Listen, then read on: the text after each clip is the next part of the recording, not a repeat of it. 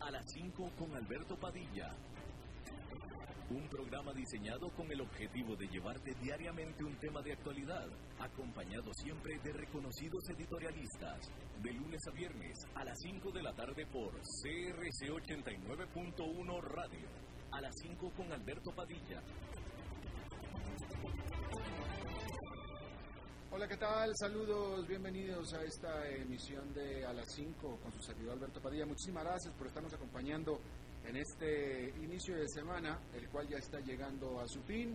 Espero que haya tenido un buen fin de semana, muy buen sábado y domingo, y que este lunes también haya sido un buen, un buen inicio de semana para todos ustedes. Gracias por acompañarlos, acompañarnos eh, en vivo en la señal de CRC 89.1 FM en San José, Costa Rica a las 5 de la tarde. Gracias a los que nos siguen en la repetición de esta misma emisión a las 10 de la noche de este mismo día, porque salimos en vivo a las 5, repetición a las 10 de la noche.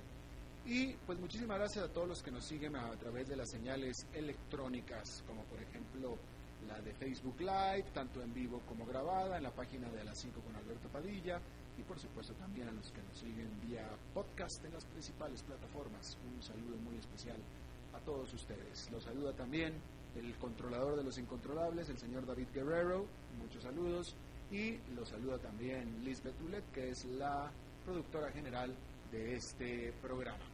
Bien, ¿se está cayendo acaso la recuperación económica de Estados Unidos? Pensábamos que la recuperación, todo parecía indicar que estará en, en forma de V, forma de V, no tanto ni siquiera en forma de U, sino de V, pero ahora pareciera que más bien va a una forma de doble V. Pareciera, porque la escalada de casos de coronavirus en algunos de los más grandes e importantes estados de la Unión están haciendo disminuir la recuperación en todos los Estados Unidos. Esta es la valoración que hizo durante el fin de semana el banco de inversión Goldman Sachs, quien dijo a sus clientes que ahora estima un rebote más débil durante el tercer trimestre del año al estar los gobiernos locales ordenando nuevas restricciones y los propios consumidores mostrando señales de preocupación y desconfianza en general. Goldman Sachs apuntó que la actual desaceleración muy pequeña en comparación al colapso de la actividad que se dio durante marzo y abril, pero claramente, eso sí, hay una pausa en el crecimiento que se venía dando desde mediados de abril.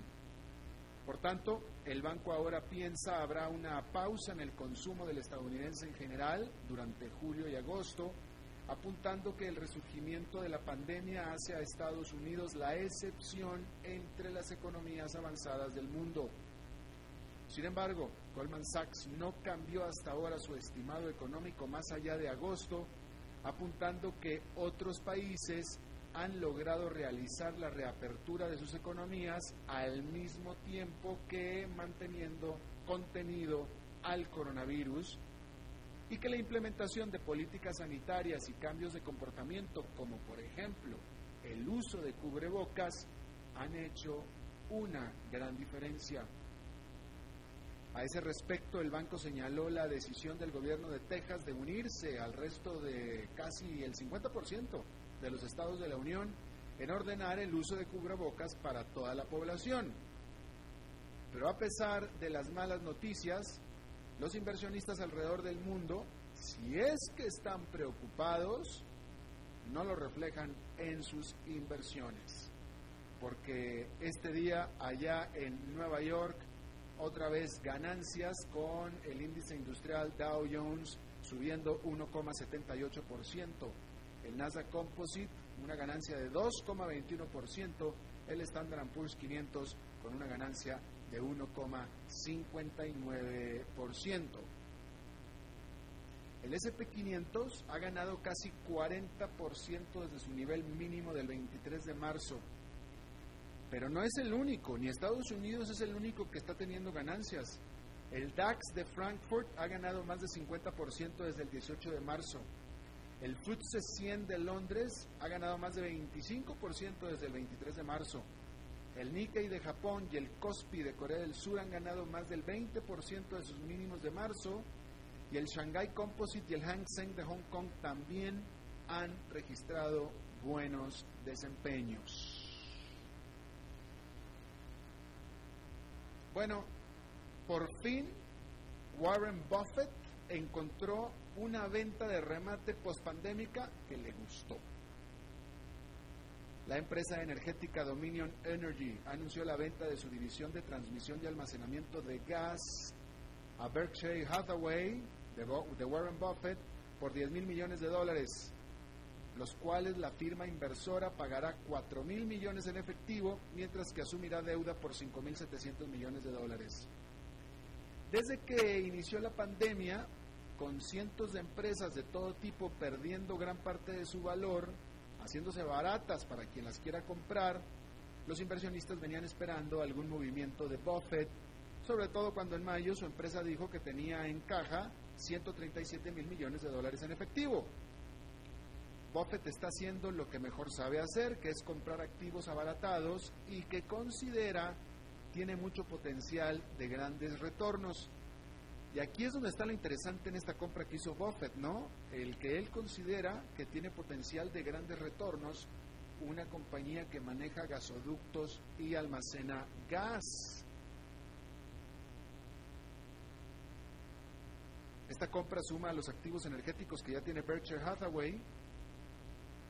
Se lo suma ahora más de 10.000 kilómetros de gasoductos y tanques de almacenaje de gas natural. Ahora, es interesante notar de nuevo la apuesta que está haciendo Buffett en la industria de hidrocarburos o energía fósil, al tiempo que de Dominion, la, la, empresa vendedora Dominion Energy, hizo la venta para ir cambiando su giro hacia energías limpias. Pero la razón por la cual Dominion no iba a vender esta división, ahora la vendió, pero no la iba a vender, decidió venderla porque junto con Duke Energy estaban haciendo un proyecto macro de un gasoducto, oleoducto gigantesco de 600 millas de longitud por la costa atlántica de Estados Unidos, el cual tuvo toda una serie de problemas y de retrasos, sobre todo por parte de grupos ambientalistas que estaban metiendo una serie de demandas, etcétera, etcétera, ¿no? esta es una historia conocida, ¿no? Finalmente, los costos, ah, los costos, aún sin empezar, los costos se le habían aumentado en 2 mil millones de dólares. El proyecto original iba a costar 6 mil, ya iba en 8 mil millones de dólares y todavía ni empezaban.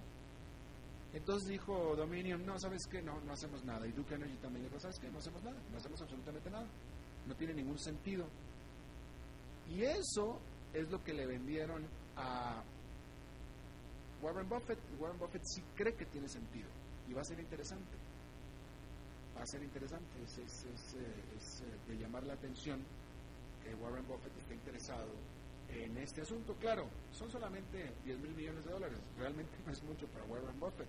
Tiene 137 mil millones en caja para comprar pues cualquier otra cosa, ¿no? O conjunto de cosas. De esos 137 mil nada más gastó 10 mil, entonces es más que ni siquiera fueron 10 mil, fueron 4 mil. Si es que en realidad es una compra pequeñita, pero de todos modos no deja de ser interesante que él considere que tiene futuro. El que sí parece que no tiene futuro es el 747, el Boeing 747. La crisis de la industria de la aviación parece estar obligando a la fabricante de aviones Boeing a hacer aún más dramáticos ajustes luego que la empresa anunció un masivo despido de personal ante el desplome en la demanda de sus productos. Según reportes de prensa, la estadounidense estaría a punto de anunciar la cancelación permanente de la producción de su icónico 747 en una medida para reducir costos. Boeing había ya cancelado desde el 2017 la producción de la versión de pasajeros del avión y se quedó solamente con la mucho más demandada versión de carga. El año pasado, la rival Airbus anunció su propia cancelación de su Super Jumbo, el A380, el Double Decker. Los reportes indican que la Boeing anunciará la cancelación de la producción del avión tan pronto como entregue el último que tiene en la lista existente de órdenes. El reporte estima que actualmente Boeing está perdiendo 40 millones de dólares por cada 747 que entrega La empresa Boeing no confirmó los reportes, pero tampoco los negó. De cualquier manera, la decisión se concretará hasta dentro de más de dos años, pues cada avión tarda dos meses en construirse y tiene más de 12 órdenes confirmadas. Así es que todavía le falta un rato, pero definitivamente sí va a ser una pena que se vaya el 747, el famoso y afamado 747. Bueno, vamos a hablar un poquito de eh, el coronavirus. ¿Sí? Eh, resulta que 239 científicos, un grupo de 239 científicos enviaron una carta a la Organización Mundial de la Salud para aconsejarle y pedirle que recomiende el uso de cubrebocas y de mascarillas o de máscaras y cubrebocas en todos los lugares encerrados o dentro de los lugares en todo el mundo, citando evidencias de que el coronavirus se mantiene en el aire en partículas diminutas. Esto es importante porque hasta ahora la Organización Mundial de la Salud ha sugerido que el coronavirus se propaga sobre todo en eh, gotas que salen de la respiración de los infectados, pero gotas mucho más pesadas, que caen al piso, no que necesariamente quedan flotando en el aire. Bueno, pues estos científicos le dicen, no sabes qué es, que sí se quedan flotando en el aire, entonces recomienda el uso de mascarillas, cosa que la Organización Mundial de la Salud no ha todavía dicho, pero cada vez más gobiernos a nivel local lo están pidiendo. En Estados Unidos incluso, en Texas, y bueno, en muchos de los países en los que vivimos en este momento, y ahora ya en muchos países la mascarilla es ya parte de la indumentaria diaria de una persona increíblemente, pero así es. En cuanto a las cifras del coronavirus, déjenme rápidamente le digo que hasta esta hora Estados Unidos, cifra, pero hasta este momento Estados Unidos está reportando, cuando faltan todavía varias horas para terminar el conteo del día de lunes, 45 mil, 46 mil casos Estados Unidos nuevos en este lunes a esta hora del día. Brasil 19 mil hasta esta hora del día nada más. India en este momento está superando a Brasil porque tiene 22 mil casos. A este respecto también déjeme le digo que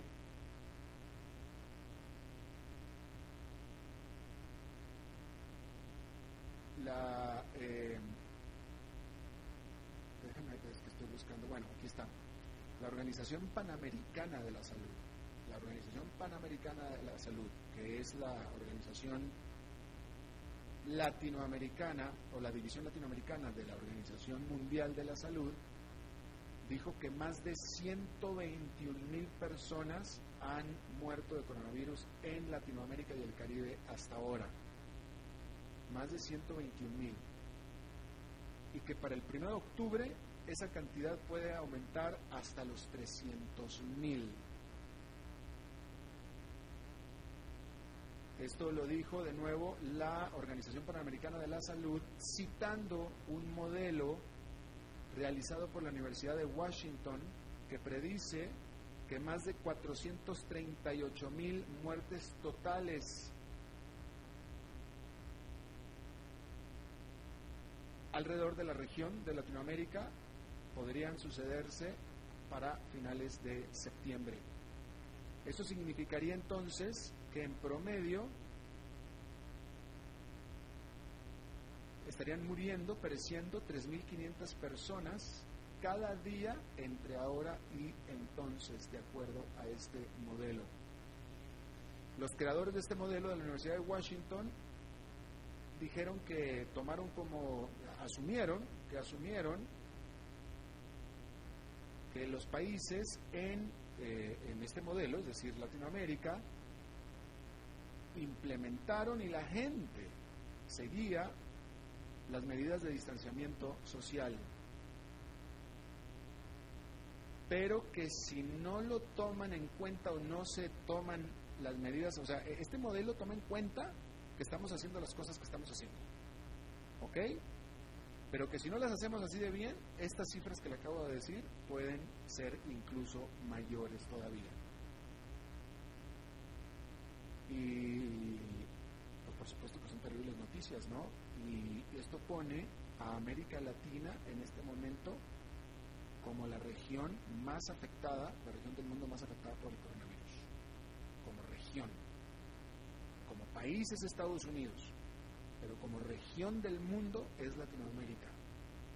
O si quiere usted entonces, este, este, o sea, la peor región después de Estados Unidos, si quiere, si quiere usted así, pero eh, definitivamente no son buenas noticias para la región de Latinoamérica, está estimado de la Organización Panamericana de la Salud. Bueno, después de, cambiando de tema completamente, después de que eh, se implementó la ley nacional de seguridad china sobre Hong Kong la semana pasada, la cual siempre se ha dicho que no era para quitar garantías ni para quitar libertades, bueno, pues hay que decir que las librerías públicas, las bibliotecas, las bibliotecas públicas de Hong Kong comenzaron a quitar de sus estantes libros escritos por activistas pro democracia. Eh, la, el instituto o la, la agencia, la agencia que maneja estas bibliotecas públicas de Hong Kong, dicen que tuvieron, que están teniendo que hacer esto para revisar el contenido de esos libros y ver si acaso violan las nuevas disposiciones de la ley que se implementó a partir del martes pasado. Pero por supuesto que los que pocos que conocen esta ley, los expertos legales que ya conocen esta ley, no esperan que vayan a pasar la prueba, porque resulta que la ley prohíbe cualquier apoyo, cualquier eh, cualquier apoyo a una mayor autonomía de Hong Kong. Y estos libros, escritos por estos activistas de la libertad, pues precisamente hablan de eso. Así es que lo más seguro es que esos libros van a desaparecer para siempre de las bibliotecas públicas de Hong Kong. Mientras esto sucede, ya el primer activista, bueno, el primer, pues el primer activista o la primera persona ciudadana de Hong Kong fue arrestada por violar esta ley. La primera, un muchacho de 23 años de edad, de nombre Tong Yin Kit, el cual fue acusado de incitar a la secesión y de actividades terroristas. Y por lo pronto ya lo arrestaron y por lo pronto ya le negaron fianza sobre esta ley que apenas acaba de establecerse el martes. Eh, terrible noticia, definitivamente. A ver, ¿qué más le voy a, informar? Tengo aquí algunas cositas más para informarle antes de pasar a la pausa. Bueno, volviendo al tema un poquito, porque esto es importante. Eh, las autoridades de España, que fue uno que es uno de los países más afectados por la pandemia, eh, tuvo que volver a imponer restricciones, pero solamente a dos regiones, luego de eh, que el 21 de junio pasado se había acabado eh, el encierro general que duró meses en España, ¿no? Pero pues tuvieron que volver a encerrar dos regiones nada más. en el caso de Cataluña, Cataluña tuvo que mandar encerrar la región de El Segriá, en el que 200.000 personas más o menos van a tener que quedar encerradas en su casa y no van a poder salir después de que hubo un aumento de casos en el Segriá, el Segriá ¿sí? Pero en Galicia también hicieron lo mismo sobre una región que en este caso contiene 70.000 personas. Y bueno, esto, todo esto se hace en medio de los esfuerzos que está haciendo Europa en general por reabrir y tratar de reactivar la economía en esta temporada vacacional, que es típicamente donde más actividad económica debería de haber.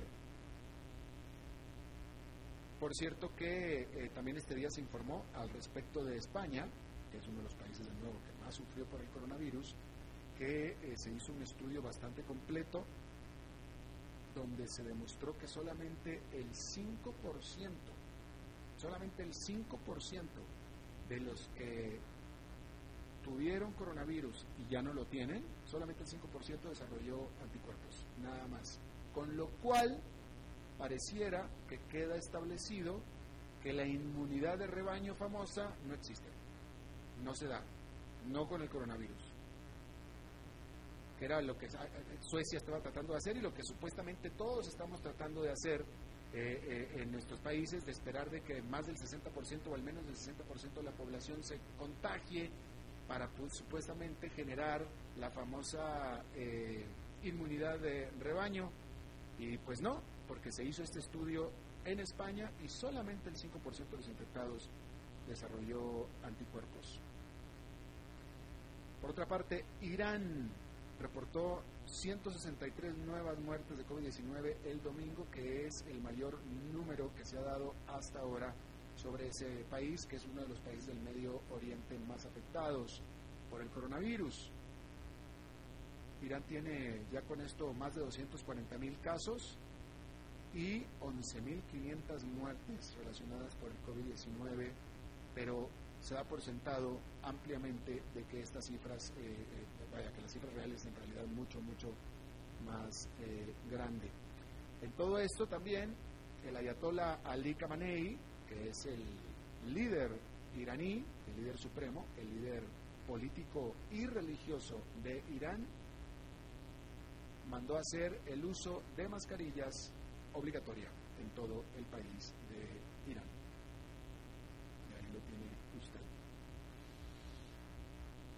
En otra información, Air France KLM, la aerolínea más grande de Europa, anunció que despedirá, tendrá que recortar 7.500 trabajos de sus operaciones francesas, es decir, de Air France, durante los próximos tres años.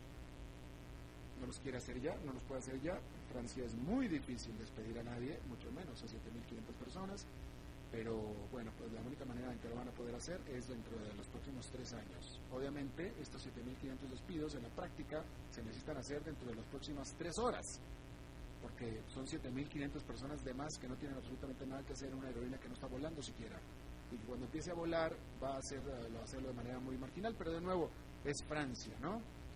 Eh, Air France despedirá a 6.500 de sus trabajadores la mitad de ellos espera que se vayan eh, como retiros, es decir, la gente que se retira voluntariamente, eh, mientras que otros 1.020 trabajos van a ir a su subsidiaria HOP, que es la subsidiaria regional de Air France. Y por supuesto que la, culpa de esto es la pandemia y la lenta recuperación de los viajes, tanto de turismo como de trabajo en ese, ese país. No muy lejos de ahí, en la economía más grande y más poderosa de Europa, Alemania. Las órdenes de manufactura en Alemania subieron por 10,4% durante mayo comparado con el mes anterior. Un salto muy importante. Este incremento en la demanda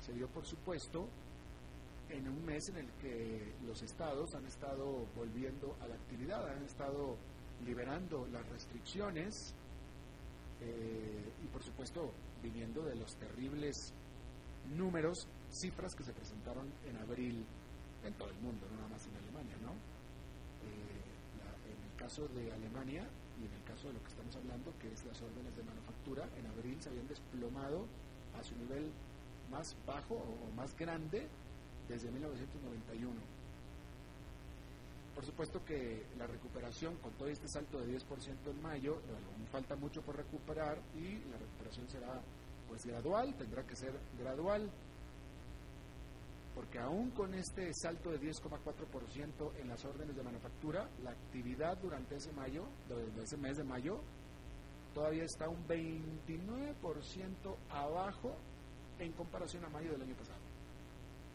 Un 29% abajo. Así es que sí, eh, podrá ser un rebote, podrá eh, ser un buen comportamiento definitivamente, pero las caídas fueron tan brutales en, eh, durante marzo y abril que aún así con las recuperaciones todavía los niveles actuales están muy, muy, muy, muy por debajo. Bien, vamos a hacer una pausa y regresamos con nuestra entrevista.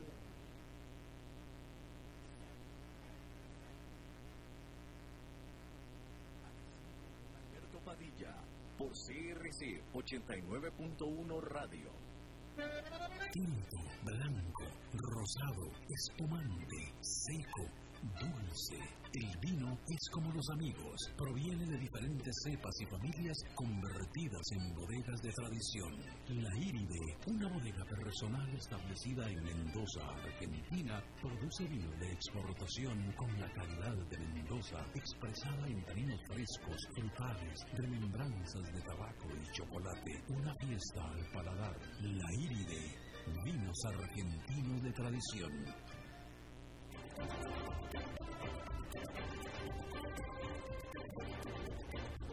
Seguimos escuchando a las 5 con Alberto Padilla.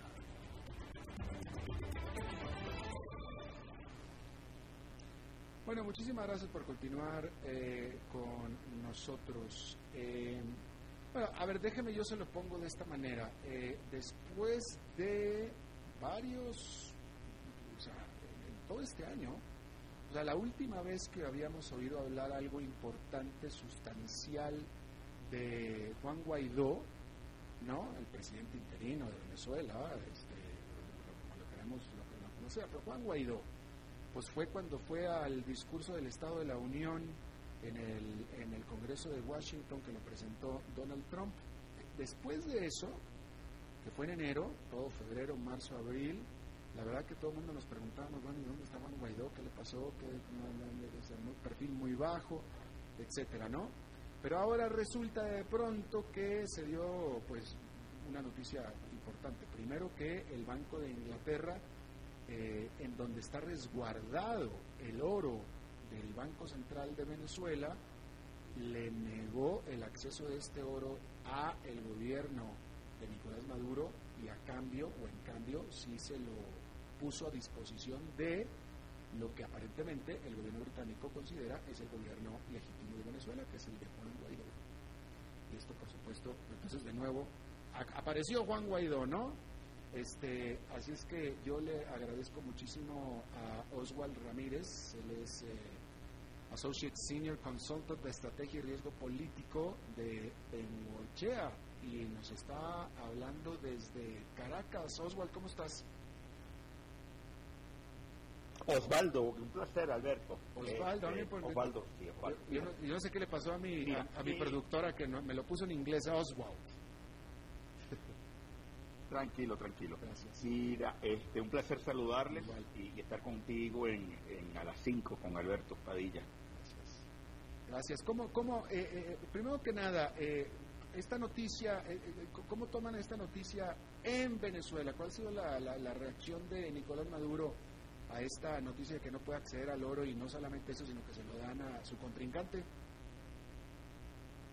Sí, mira, fíjate, ahí el, eh, se, pierde, o el gobierno de Nicolás Maduro pierde un primer juicio en relación con, con la posibilidad de, la, de, este oro, estamos hablando de mil toneladas de oro, que no es poca cosa, para efectos de, de la de, de, lo que es o lo que suelen hacer algunos países de la colocación de parte de sus recursos de, sus reservas internacionales en bancos en otros países. Ahora, no se lo entrega completamente a Juan Guaidó, sino que eh, indica que puede ir a un segundo o incluso un tercer juicio eh, y que solo se puede tocar este dinero eventualmente, una vez pasados todos los dos juicios que puede haber, pero que efectivamente eh, tiene que haber un conjunto importante de situaciones, Contraloría, eh, situaciones de, la Procuraduría, de leyes, de controles, eh, que permitan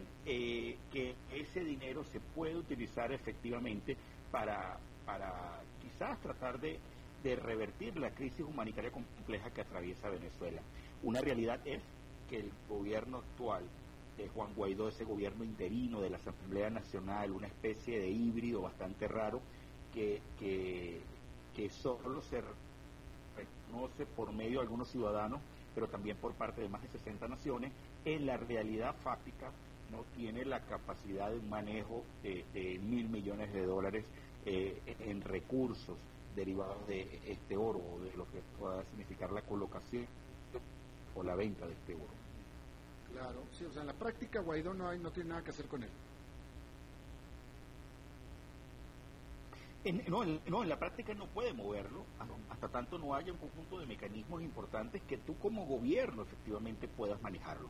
Pero e, e incluso pues, lo más interesante del juicio es que el gobierno británico a través de sus tribunales termina indicando que reconoce a Juan Guaidó eh, que reconoce un gobierno que efectivamente los argumentos que estaba presentando el gobierno de Nicolás Maduro, que eran para tratar de, comprar insumos para coronavirus y que estaban congelados por eso, asunto que es falso, este, este oro quedó congelado al no haber un pago correspondiente que tenía que hacer el gobierno hace al menos unos dos, tres años y simplemente el banco congeló los recursos, como ha pasado con, otros recursos, de, eh, tanto en oro como en, como en colocaciones que han estado en el Deutsche Bank, que ha estado en Citibank, eh, entre otras instituciones, simplemente porque dejaste pasar las fechas de tener que pagar el, la custodia de ese oro. Claro, claro. Ahora, Osvaldo, también eh, hubo muchos reportes, varios reportes, o sea, varios medios reportaron de aviones que habrían salido, eso fue este, este mismo año, eh, en, esta época, aviones eh, que, habían salido presuntamente con oro venezolano hacia, si mal no recuerdo, Irán. Pero la pregunta es, quiero suponer que eh, el gobierno de Nicolás Maduro debe tener mucho más recursos en, lugares mucho más amigables, ¿no? Sí, mira, y, y, casualmente este oro sirvió como forma de pago recientemente, y de hecho no ha dejado de suceder, pero recientemente Venezuela acaba de atravesar una crisis, una crisis importante de combustibles, particularmente de gasolina. Eh, además, esta crisis de gasolina permitió eh, para el gobierno de Nicolás Maduro una de las excusas perfectas, bastante soterradas, para tratar de, mantener a la gente dentro de la casa en esta cuarentena de, de coronavirus. ¿Qué pasó con ese oro? Efectivamente, el gobierno ante un proceso que tenía cerca de, tres, cuatro años de desinversión, lentamente la capacidad de las refinerías fueron cayendo, el gobierno prefirió importar gasolina hasta que eh, por eh, efecto de las sanciones actuales que tiene la administración norteamericana, puntualmente a PDVSA, la estatal petrolera venezolana, así como eh, situaciones derivadas de coronavirus, eh, simplemente no pudiste acceder a esa gasolina que solías traer directamente y te tocó volver a fabricarla en el país, a refinarla. Eh, ¿Qué hizo el gobierno con este oro? Pagó repuestos a Irán que permitieron levantar la capacidad refinadora en, en una refinería en Cardón, en el estado Falcón, al occidente de Venezuela, para poder producir entre 50 y 60 mil barriles diarios de gasolina o de aditivos para también activar otras refinerías, pero se vio como modo de pago inicialmente. No se sabe si también sea como parte de custodia. Ya, interesante. Ahora, ese era oro que estaba en Venezuela. Así es, así es.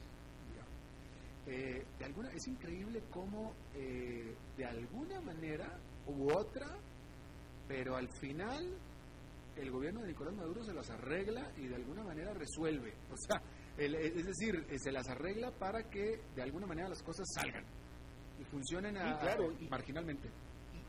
Sí, de hecho este oro eh, lo, estamos viendo desde hace tres años Venezuela abandonó esa, esa tradición de la renta petrolera, efectivamente, que se conocía Venezuela por, por, por todo el, tema petrolero y que efectivamente fueron muchos años de, que las finanzas públicas se, se apalancaban, de, reposaban en, esa infraestructura del petróleo y eso fue migrando al oro.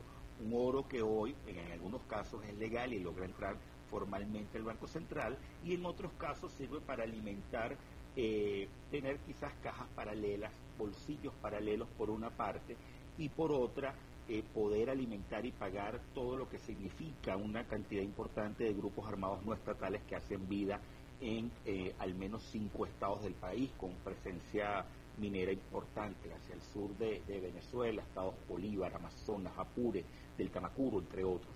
Pero la realidad es que simplemente el gobierno se apalanca en oro para poder pagar este, todo lo que desee hoy día y de hecho incluso contratistas del Estado terminan pagándole en oro. Ah, eh, escuchándote se me, se me ocurrió hacerte esta pregunta. Eh, eh, o sea, o sea, tú que eres financiero y que vives en, en Venezuela y etcétera, ¿hasta qué punto pudiéramos, hasta qué punto la sospecha, la sospecha, porque la sospecha existe, de que eh, el gobierno de Venezuela eh, se financia también con narcotráfico y etcétera, etcétera. Pero tú que estás ahí, o sea, ¿hasta qué punto pudieran ser ciertas estas sospechas? ¿Hasta qué punto uno pudiera decir este gobierno sale adelante porque se financia por el narcotráfico?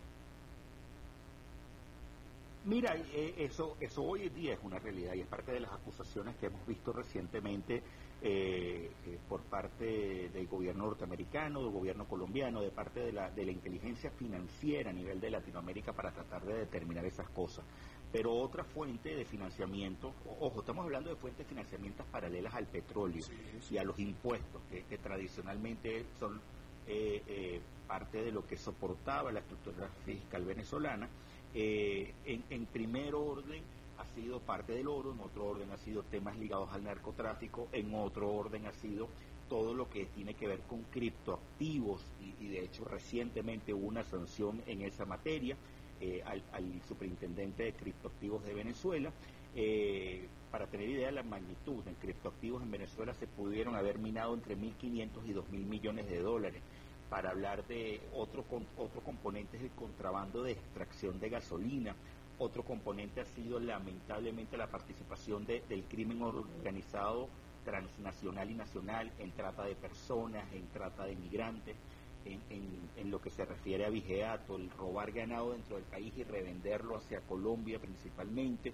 O sea, las fuentes de financiamiento son muy amplias que lograron darle en el año 2018 al gobierno cerca de, de 15 mil millones de dólares, en el año 2019 más o menos la cifra se acercó a unos 16 mil millones de dólares. Habrá que ver el caso de 2020 porque por efectos de esta pandemia de coronavirus, pero la realidad sí ha habido flujos de caja paralelos que, han favorecido al gobierno de Nicolás Maduro para reinversión en el país en unos casos, pero otros también para, para, para favorecer a las facciones que lo apoyan o directamente a personas eh, en lo que se refiere a todos estos eh, eh, manejos de enriquecimiento ilícito.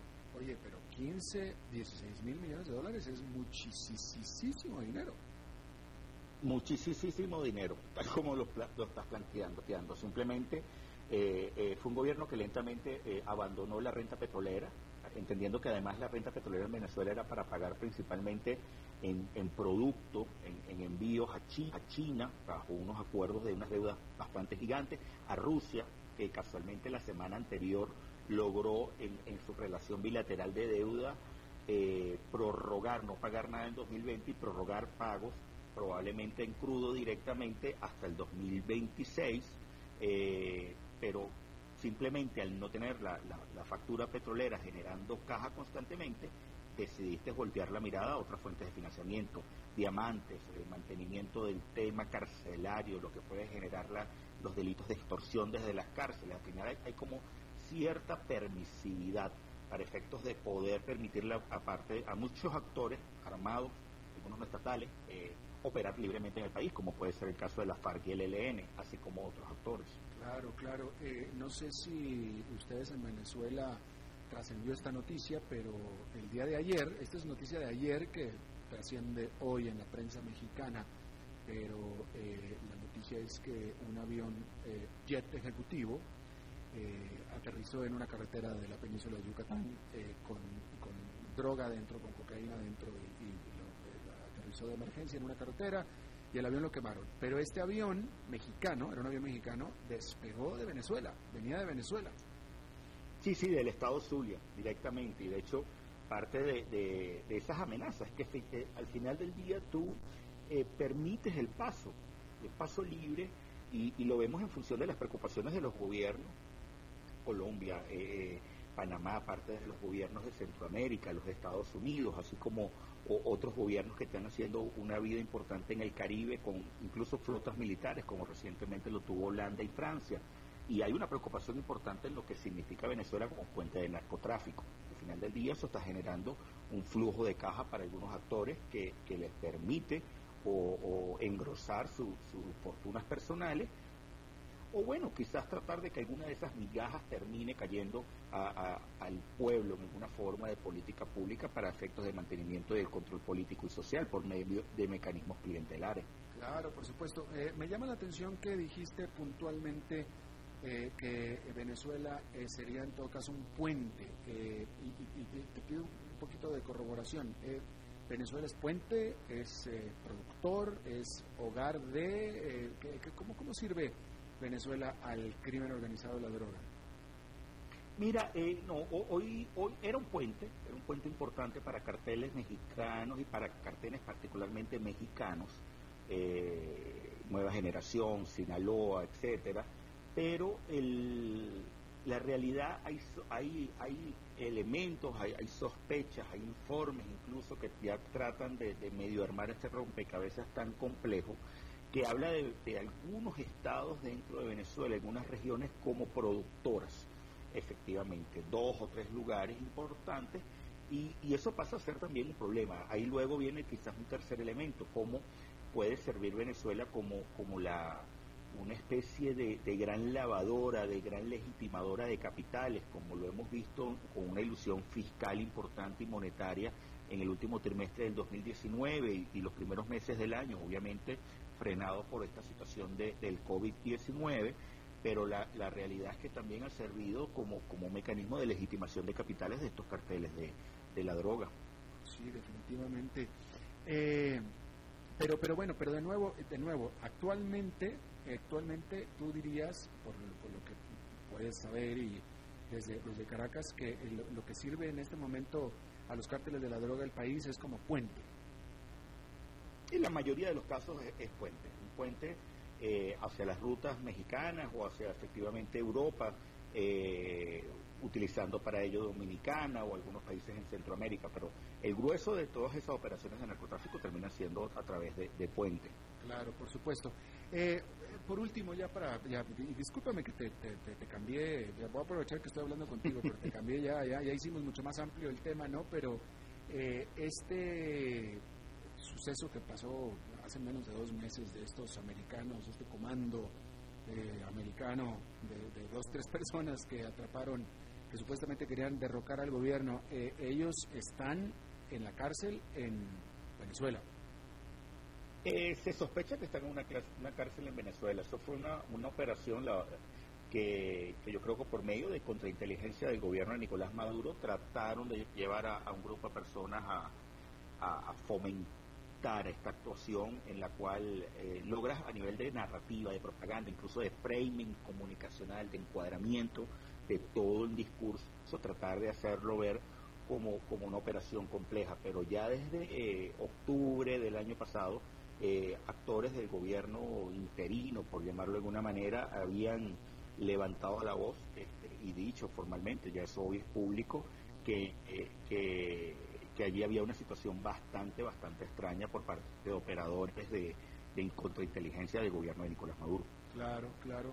Bueno, pues Osvaldo Ramírez, eh, estratega eh, de riesgo político de Bengochea desde Caracas, te agradezco muchísimo que hayas platicado con nosotros. No, un placer para mí haber estado con ustedes el día de hoy. Gracias Osvaldo y nos hablamos pronto otra vez. Eh, vamos a una pausa y regresamos con Glendo Mañana.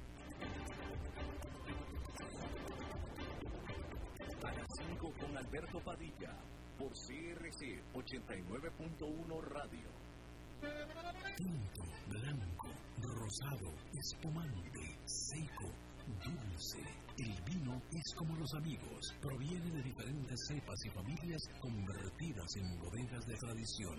La Iride, una bodega personal establecida en Mendoza, Argentina, produce vino de exportación con la calidad de Mendoza, expresada en taninos frescos, frutales, remembranzas de tabaco y chocolate. Una fiesta al paladar. La Iride, vinos argentinos de tradición. CRC 89.1 Oyentes informados. El agua es vida, salud y bienestar. Por eso, vos y los tuyos necesitan agua purificada, ozonizada y embotellada San Ángel. Hace que tu vida sea más larga y saludable con agua San Ángel. Disfrútala naturalmente y viví una experiencia con agua purificada San Ángel. Pureza que se siente. Búscanos en Facebook como Agua San Ángel. En tiempos de emergencias y de incertidumbre, es fundamental la información verificada y confiable. Evite los medios anónimos e irresponsables. Dígale no a las noticias falsas. Los medios de comunicación formalmente establecidos son el antídoto más eficaz contra la desinformación. Infórmese por la radio y la televisión a toda hora, con los rostros y las voces que usted conoce y confía fue un mensaje de la Asociación Internacional de Radiodifusión, AIR.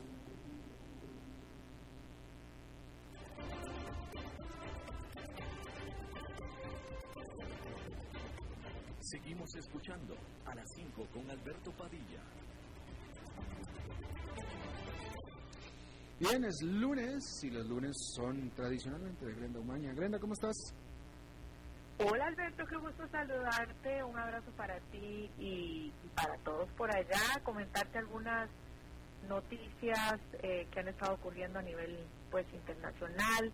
Y bueno, a nosotros que estamos acá en Atlanta, realmente esta tarde ha sorprendido la noticia, sobre todo que tenemos contacto con algunos sobrinos que estudian acá en Estados Unidos y el anuncio hoy de migración diciendo que se suspenderá la visa a estudiantes extranjeros que estén recibiendo o que vayan a recibir clases por Internet. Es decir, las universidades que eh, tomen la decisión, porque ya sabemos que muchos están todavía eh, pues indecisos en cuanto a, algunos ya han anunciado que será de forma presencial las lecciones, otros están dudando. Entonces, el gobierno de Estados Unidos lo que está diciendo, ok, si vas a vivir en este país, eh, para estudiar y lo vas a hacer en línea, entonces te regresas a tu país. No vamos a extenderte esa visa. Eso es al menos lo que se dio eh, a conocer el día de hoy por parte de la Oficina de Inmigración y de Aduanas de Estados Unidos en un comunicado. Esos son eh, los estudiantes con visas llamadas F1 y M1. y bueno, es relacionado con las escuelas que operen solamente de forma en línea. Aquí mismo en, estado, en Atlanta, donde nos encontramos, es la sede de una de las mejores universidades, sobre todo de ingeniería, yo diría que del mundo, Georgia Tech, y se ha pues desatado una polémica porque la universidad anunció pues que regresan eh, en agosto, a mediados de agosto, los alumnos a lecciones de forma presencial y que no les van a exigir el uso de las mascarillas. Esto ha provocado el, eh, pues la inconformidad de lo que es los profesores y ellos eh, lo han manifestado abiertamente.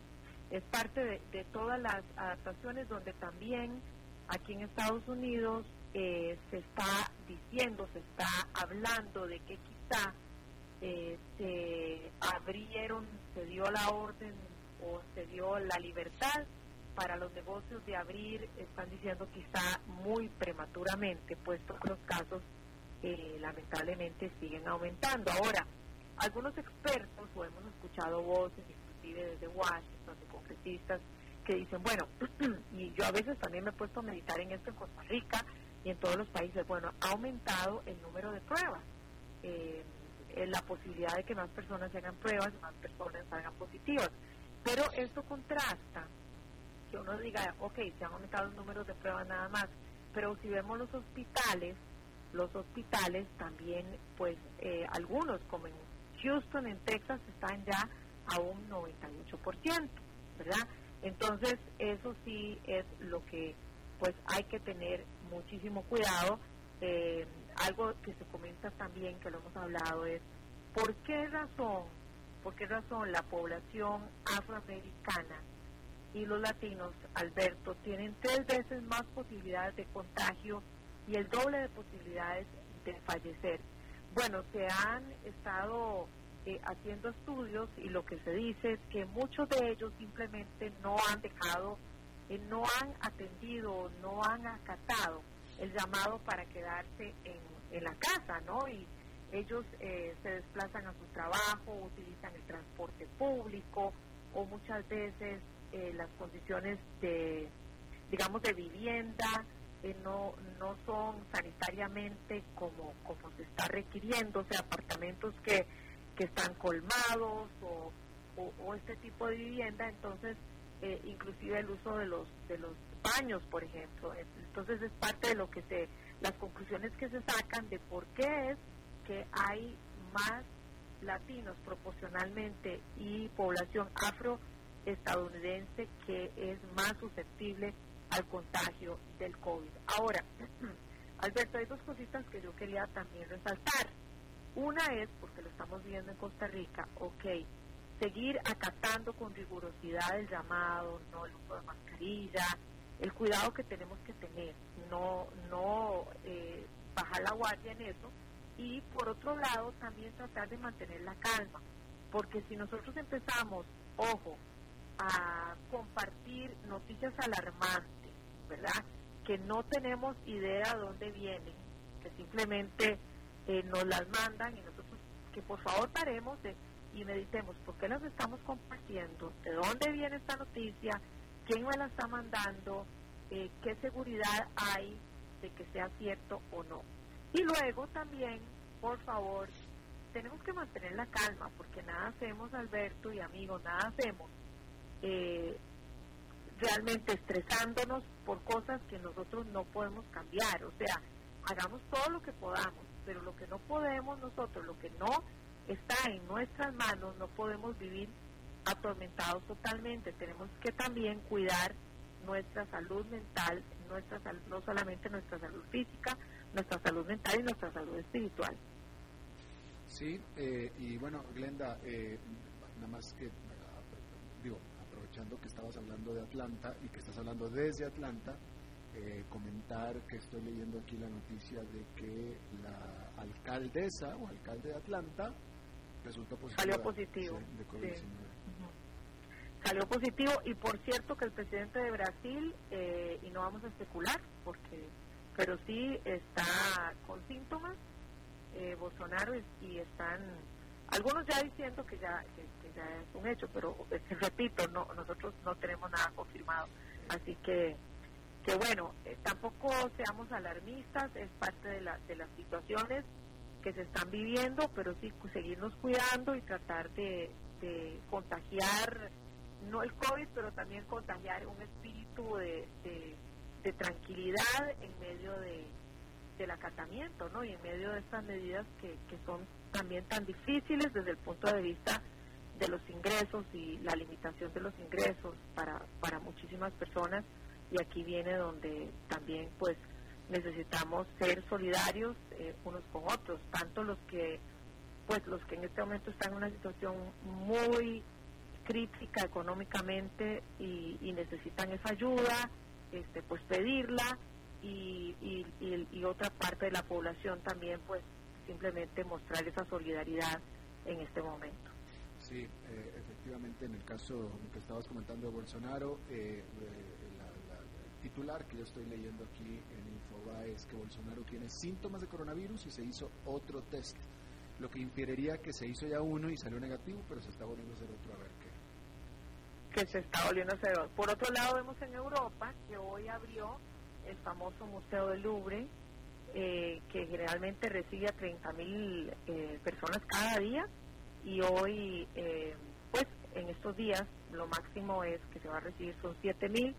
Pero de cierta manera uno está como observando con unas ganas de tener un poquito de, de optimismo, está observando cómo se está moviendo Europa, cómo se está moviendo España, Francia, Italia, países que han sido tan golpeados, ¿no? Y, hay un poquito de esperanza, aunque también vemos que hay rebrotes, etcétera. Así que bueno, eh, vamos a llevar un tiempito más con esta situación y, y hay que tener paciencia, ¿no? Cuídate mucho, Glendita. Un abrazote para todos. Gracias, igualmente para ti, Glenda. Gracias. Bueno, eso es todo lo que tenemos por esta emisión de A las 5 con su servidor Alberto Padilla. Muchísimas gracias por habernos acompañado. Espero que termine su día en buena nota, en buen tono. Nosotros nos reencontramos en 23 horas. Que la pasen bien.